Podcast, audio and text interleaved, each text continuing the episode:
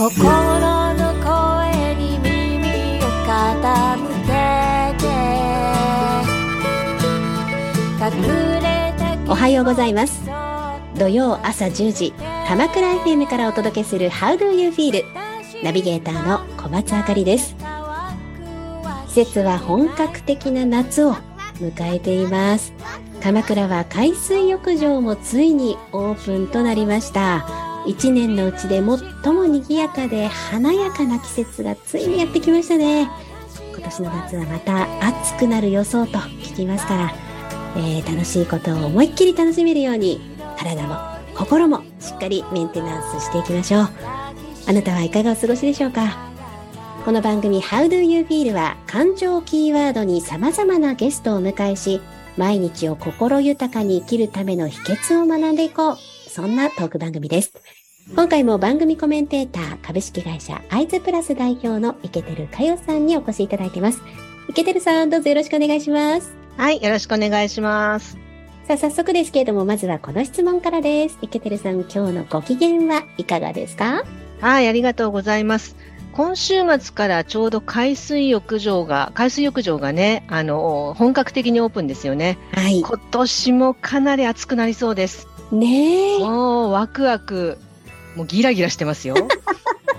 やっぱこの始まりっていうのがね夏の始まりドキドキしますよねはい、このようにまずは感情を言葉にしてみるということが自分の感情を理解するための大切な要素であることを学んできました。え前回は山梨大学生命環境学部教授田中敦さんをお招きしまして真似っこしてみようというテーマでワーケーションと心の関係性についてお話しいただきました。今回も素敵なゲストをお呼びしています。人それぞれの感情とどう向き合っていけるのか今回も学んでいきましょう。それでは、まずはここで一曲お届けします。 Still Woozy で、 Goodie Bag。土曜の朝、鎌倉 FM から小松あかりがお届けする How do you feel? 今日のゲストをご紹介します。桃山学院大学ビジネスデザイン学部ビジネスデザイン学科特任准教授の酒井由紀子さんです。酒井さん、どうぞよろしくお願いいたします。よろしくお願いいたします。まずはじめに酒井さんのプロフィールご紹介させていただきます。酒井由紀子さんは、桃山学院大学ビジネスデザイン学部ビジネスデザイン学科特任准教授でいらっしゃいます。筑波大学卒業後、日本 IBM 株式会社でシステム開発、コンサルティング、人事、リーダーシップ開発に従事されました。その後は民間企業に勤められた後、MBA を取得。現在は人的資源管理、ダイバーシティマネジメントを中心に研究活動や教育活動、そして実践的な活動まで幅広く行っていらっしゃいます。えそんな酒井由紀子さん、今日はご登場です。酒井さん、改めましてどうぞよろしくお願いいたします。あ、酒井です。よろしくお願いお願いいたします。あやさん、はい。酒井さんとの出会いっていうのはどんなものだったんですか？はい、私は酒井さんとは女子だけの合コンのようなものがありまして。またそんなことやって、ねえ楽しそう。そうなんですよ。そこでお仕事の話とかプライベートの話をお伺いして、もう一気にファンになってですね、うんぜひいろんなお話を伺いたいなと思っていたら、ご縁があって、その当時、ゆきこさんがお勤めになられていた会社と私、コンサルティングに入らせていただいて、で、そんなご縁がある中で、えーゆきこさんは学校の先生になられて、ちょっと今日はですね、そんなあの、キャリアがどんどんどんどん変わっていくゆきこさんのお話を、えじっくり聞きたいなと思ってお呼びしました。うんあの酒井さんね今博士号を持って博士号を持ってらっしゃるというふうにご紹介ありましたけれども何について分野について勉強されていらっしゃったんですかはい。まあ、テーマとしてはダイバーシティマネジメントっていうことで、まあ、多様な人材がどうやってそこで、あの、こう、力を発揮していくかっていったところを研究をしておりました。うんあのダイバーシティっていう単語も今やねもう耳なじみもあってよく聞く言葉ですけれども改めてダイバーシティってどういうものだと捉えてらっしゃるんでしょう？そうですね。まあ本当に一言で言うと多様性だと思うんですけれども、まあ、多様性の中にも、まあいろいろこう段階っていう階層があって、性別とか、民族とか、まあ、もしくは、え住んでいる場所とかね、国とか、あの、そういった、まあ、表層的なダイバーシティって言うんですけれども、その部分と、まあ、一方で私が、あの、すごく、あの、大切だなと思っているのが、まあ、深層的ダイバーシティっていう、ちょっと言葉が難しくなっちゃうんですけれども、まあ、そこはそれこそ価値観とか考え方とか、それこそ人の感情とかですね、まあ、そういった心の中もも含めて、まあ、様々な考え方だったり、まあ意見だったり、まあ、生き方があるなといったところを、そのダイバーシティというところで、私は広く捉えています。うん、あの酒井さん、そもそもなんですけども、なぜこのダイバーシティマネジメントというものをもっともっと深く学びたいと思われたんでしょう？まあ、あの、外資系の IT 企業で、最初はシステムエンジニアとかコンサルタントっていう、まあ、お客様をサポートするお仕事をしたんですけれども、途中であの人事部というところに、まあ、移動したんですよね。でそこではやっぱりあの人材育成とかですね、各組織がどんな風にいい状態になって、かつパフォーマンスも出していくかっていうのを、まあ、人事部としてこう現場をサポートするっていう仕事をしてたんですけれども、まあその中でまあいろいろな課題があったりっていったところを、あの、もう少しこれきちんと、あの、体系的に学んで、その、実務というか現場のところに活かしたいなと思ったのが、このダイバーシティマネジメントっていうのの、まあ、研究っていうんですかね、の方に、まあ、あの興味を持って、えー移行するというきっかけになったところです。う。えーお客様のサポート側から、まあ、スタッフのサポート側にはい移動されたっていうことなんですけど、この移動は結構希望的なものだったんですか？はい。まあ、あの、お客様のサポートをしているときには、出張が多くってですね、うんまあ、介護を自宅でしなければいけないという、いわゆるライフイベントがやってきまして、まあ、そうなると、まあ、そういう出張生活でお客様のところにずっと常駐するっていうことができなくなってしまったっていうですね、その時に、まあ、会社の中で何か貢献できるとこないかなって言って、あの、その会社の中で、まあ、こう、スタッフ部門に、まあ、転職っていう感じですよね。あの、外資系だと割と、え他の部門にいると、こう、全く役割とかですね、結構カルチャーも違ったりするんですけれども、そこに移動したっていうのが実は、現場からえースタッフ部門への移動のきっかけだったんです。うーん、まあそういったキャリアを経てですよ。今、酒井さんは酒井先生としてうん。大学の先生を行っていらっしゃる。あの、酒井先生、なぜこれ大学の先生になられたんですか？はい、そのきっかけはですね、企業でそういう問題意識があって、まあ、MBA とそれから博士課程で、まあ、研究をしていた中で、まあ、やっぱり少しご縁があってですね、こういう、あの、大学で、いわゆる学部生に教育をするようなお仕事があるんだけれども、どうでしょうかっていうお話をいただいたんですよね。その時には、実はあの、今まで、えっと私は企業で、まあ、従業員だったり、それから管理職の方だだったり、そういった方たちを、まあ、育成するとかサポートするっていう仕事をしていたので、あ、ここで対象を、まあ、その学生さんに、あの、移すっていうのも、まあ、面白いというか、新しい挑戦かなと思って、その時の気持ち、感情を考えると、実は迷いはなかったんですよね。うんもう非常に自然な流れだったんですね。あ、今思えばそうかもしれませんね。あの、酒井先生、これダイバーシティマネジメントというところにおいて、まあ、あの、必要な要素というか、こう大事な項目っていうのはどんなものを挙げられるんでしょそうですね。あの、ダイバーシティマネジメントって実はすごく領域が広くって、あの、企業が、あの、従業員の人たちに、まあ、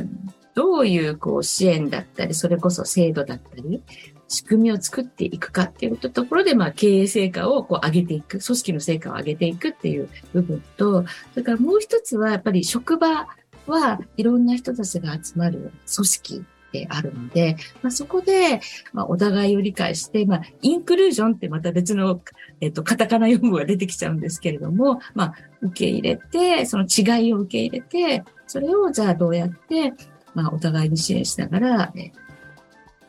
まあ、た対話をしていったり、えー良い組織をしていくかっていうところがあるので、まあ、この両輪が必要だなと、大切だなというふうに思っています。う。うん。それこそ、私はよく学生に、あの、間違いと違いは、違うんだっていう話をするんですけれども、まあ、お互いのその違いを認めるとか、理解し合うとか、逆に学び合うっていうところが、えー、大切で、相手が言ってることとか、相手が思ってる感情っていうのが、それを間違ってるよということとは違うんだよっていうのを、今一生懸命授業の中で、えいろんな工夫をして、それこそ感じてもらうとか、自分事として心に入れてもらうとか学んでもらうとか、そういった用語の方が合うかなと思うんですけれども、そんなふうに考えています。一体どうやって若い世代と共に学び合いを行っているのか、そのあたりは後半さらにお話を伺っていきたいと思います。うん、坂井先生、後半もどうぞよろしくお願いします。よろしくお願いします。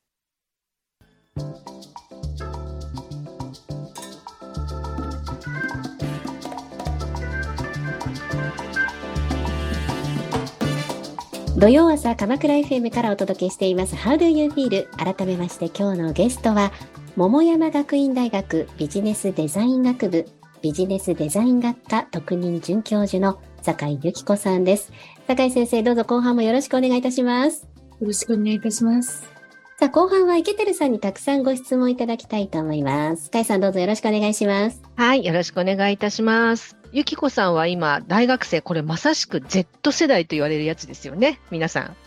そうですね。えー、この Z 世代に、はい、えー、まあ、教えてらっしゃること、どんなことを教えていらっしゃるのか、あと今の Z 世代の皆さんのご様子が、皆さんの反応ってどうなんだろうっていうのをぜひお伺いしたいなと思ってます。はい、ありがとうございます。まあ、今、大学で教えている、まあ、授業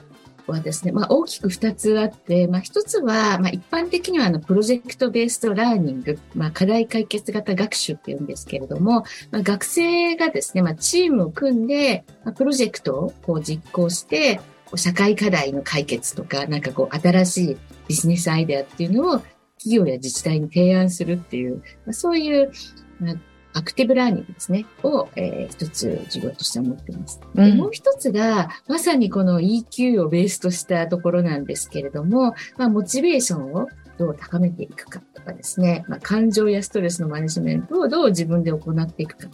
提案する相手も企業さん、いろんな企業の方が来るので、うん、まあそこでも多様な人々にどうやってコミュニケーションをとって、それこそあの企業の課題を聞き出すかみたいなところがあるので、まあ、そういったところをちょっと関連づけながら、えー、修行しているという状況になります。ちょうど今、その EQ をベースとした授業をやっているので、うん、私は研究の一つとしても、あの、大学でのその EQ 教育の効果っていうのを今ちょっと研究を絶賛実施中なんです。で、まあ、その中で、まあ、二つぐらいちょっと大きな特徴が、まあ、あるかなっていうのがあって、一つ目が、人との関係を作っていく中で、まあ、学生さんの特徴として、まあ、こう、他者の状況とか感情とかっていうのをすごく推察するというか、ね、思うばかりいい意味でですけども、うん、あのそういったことがあるがゆえに、結構こう自分の意見とか気持ちを伝えることが苦手であるというふうに、まあ自分もに、自分たちも認識しているというような特徴があるかなっていうのが一つあります。で、二つ目が、深く対応していくと、まあ、自分のやりたいことだったりとか、大切にしたいこととかものが、それぞれあのしっかり持っていて、個性もあって素晴らしいなっていうのが、すごくいい点、いい特徴だなというふうに思います。一方で、まあ、それをさっきともちょっとつながるんですけれども、こう、表現するとか、伝えていくとか、あと、なんかちょっと自信がなくて、なんかこう伝えるのが少し躊躇してしまうなっていうような、なんかこういう特徴が、まあ私があの接している学生さんには、少し見られるかなっていうのはあります。あの、特にあの、私が今、えっと、担当してる授業って、選択、必修ではない、いわゆる選択授業ってやつなんで、1年生から4年生まで、ごちゃ混ぜにいるんですよね。混ざってるんですよ。はい。なので、まあそこで、あえて、普段お話をしないような、先輩とチームを組まして、まあ、やっぱりいつものメンバー、いつも仲良しメンバーで、しかもこう後ろの方にこう溜まって座るっていう状況があるので、もうそこはちょっと強制的にですね、少しゲームっぽいのも入れて、うんうん。あの混ぜこぜにするっていう工夫は、あえてこちらからしないと、あの、本当は自ら、じゃあ、ちょっと今日は普段ね、話してないような、初めましての人とチーム組んでみようよっていうふうに声をかけて、それに対して主体的にこう動いてもらえるのが、あのありたい姿かなと思うんですけれども、やっぱりそれやってもなかなか難しいのうんで、うんそういう工夫っていう、ちょっとベタな工夫ですけれどもね、あのしてるっていうのは、えーありますね。いいですね。なんかあのもう一個お伺いしたいんですが、いゆきこさんが今こうやって学生たちにあの教えていらっしゃって、ゆきこさんご自身がすごくワクワクする瞬間とか、すごくこういうところは嬉しいっていう瞬間ってどういう時なんですか？そうですね。やっぱり、あの、よく対話をしていると、何かでスイッチが入った時に、うんやっぱりその、なんか変化度合いっていうんですかね。うんうんまあ成長度合いというか変化度合いっていうのがものすごく大きいんですよね。うん自分がいいところのボタンにすが押されると、そこの伸びしろがすごくあって、もうびっくりするぐらいにうん変わってくるっていう瞬間が、えー時々あって、まあその時は非常にワクワクをしています。へえ。あと、ぜひお伺いしたいのは、今後の野望っていうのをぜひお伺いしたいなと思ってまして。野望ですね。はい。そうですね、野望は、あ、えっ、と、二つあってですね、まあ、うんうん一つはやっぱり、あの、まあ、今年初めての実は卒業生を、まあ、社会にうん送り出したんですけど、まあ、旅立っていたわけですよね。うんうんちょっと寂しかったんですけどね。うんまあ、その旅立っていた学生が、まあ、あの、どんな、あの、ね、あの、人生を歩んでいるのかっていうのが、やっぱり知りたいなっていうのがあってですね、まあそういうさ旅立っていた学生さんと時々会えると嬉しいなっていうのが、まあ野望というかですね、うん希望ですね。ね、いいですね。。で、2点目はまあプライベートなんですけれども、私はおばさんバックパッカーをちょっと目指していましてですね、野望なんですけれども、うんうん今後は、え、あの、真なるおばさんバックパッカーを目指したいなというふうに思います。いいですね。滞在型で、ぜひなんかはい授業もね、あの、海外からも配信しちゃうとか。本当ですね。どうですか？ですね。このね後ろが、あの、海だったりとか。そう。ええ私、ちょっとずつそれやってるので、あ、そうですよね。そうなんですよ。だからぜひ今度。度一緒にやりませんか？授業も一緒にね、配信しちゃうとか。じゃあぜひ、あの、鎌倉の、そう。えー爽やかな青い海と青い空をバックに、まずは。そうですね。まずは鎌倉から始めて、次二人で海外行っちゃいましょですね。すごい時代だな。野望現実になりそうですね、本当にね。う。うん。もうまだまだ酒井先生の進化止まらずというところですけれども、やっぱりこういったあの体験に基づいて人って変化していったり、力を備えていったり、こうつけていったりするんだなというようなお話でした。ありがとうございました。あの、この感情知性をテーマにした How do you feel におきましても、まあ、EQ を通あの通じてですね、EQ という考え方を通じて、ぜひ皆さんにこう力をね、実感してもらえるような、そんな番組になっていきたいなと思っています。さあ、この後は悩める30代女子 EQ プラスラボナビゲーターのハトコちゃんが EQ マスターハトバーに自分なりの豊かさを学ぶコーナー、ハトコの部屋をお送りします。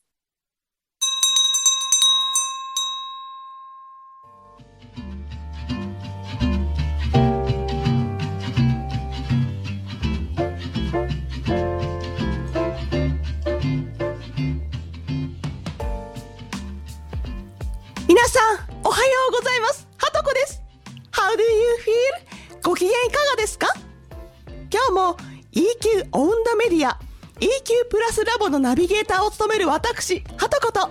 EQ マスターのハトバーでこちらのコーナーをお送りいたします。今日もよろしくお願いします。はとこちゃん今日はどんなご相談かな今日は学生さんからのご相談でトーク力はどうやったら身につきますかです。トーク力これは、アドバン、アドバイスお願い。人間関係を作るのに欠かせない問題じゃな。今日はトーク力の磨き方について話そう。上手に話したい。魅力的な話がしたいというのは誰のためかな？そりゃ、相手のためだよ。相手が自分と話して楽しかった。良い時間を過ごせたって思ってもらいたいからじゃない？そう。メラビアンの法則って知ってるかい？実は会話中に人はそんなに話を聞いていない。非言語コミュニケーションである表情や話し方、話のトーンが8割を占めていて、話の内容については1割以下だそうじゃ。1割以下？だったら、話す内容を一生懸命考えようって、緊張感や焦りから解放されるかも。うん、もっと言うと、相手のためにと思うのなら、まずは相手の話に注目すること。相手の話に興味を持って聞いていたら、おのずと会話も弾むんじゃ。大事なことは、いろいろなことに目を向けて、自分なりに考えておくことじゃ。今は、情報が溢れておる。検索すれば答えはすぐ見つかる。大切な時間を検索に使ってはもったいないぞ。トーク力を磨くためにも、自分の引き出しを増やすためにも、面白い、興味深いと思ったことを掘り下げてみるんじゃ。必ずどこかでトーク力につながってくる。急がば回れじゃ。ああ、確かに。自分の仕事に関係あることに夢中になりすぎてた。幅広く視野を広げて、気になることを掘り下げて、それが誰かと話すときにつながっていく。情報も自分の頭で考えてみるっていうワンクッションを入れることで、なんだか見える世界が変わってきそうだね。トーク力って躍起になってないで、ちょっと回り道して楽しんでみるよ。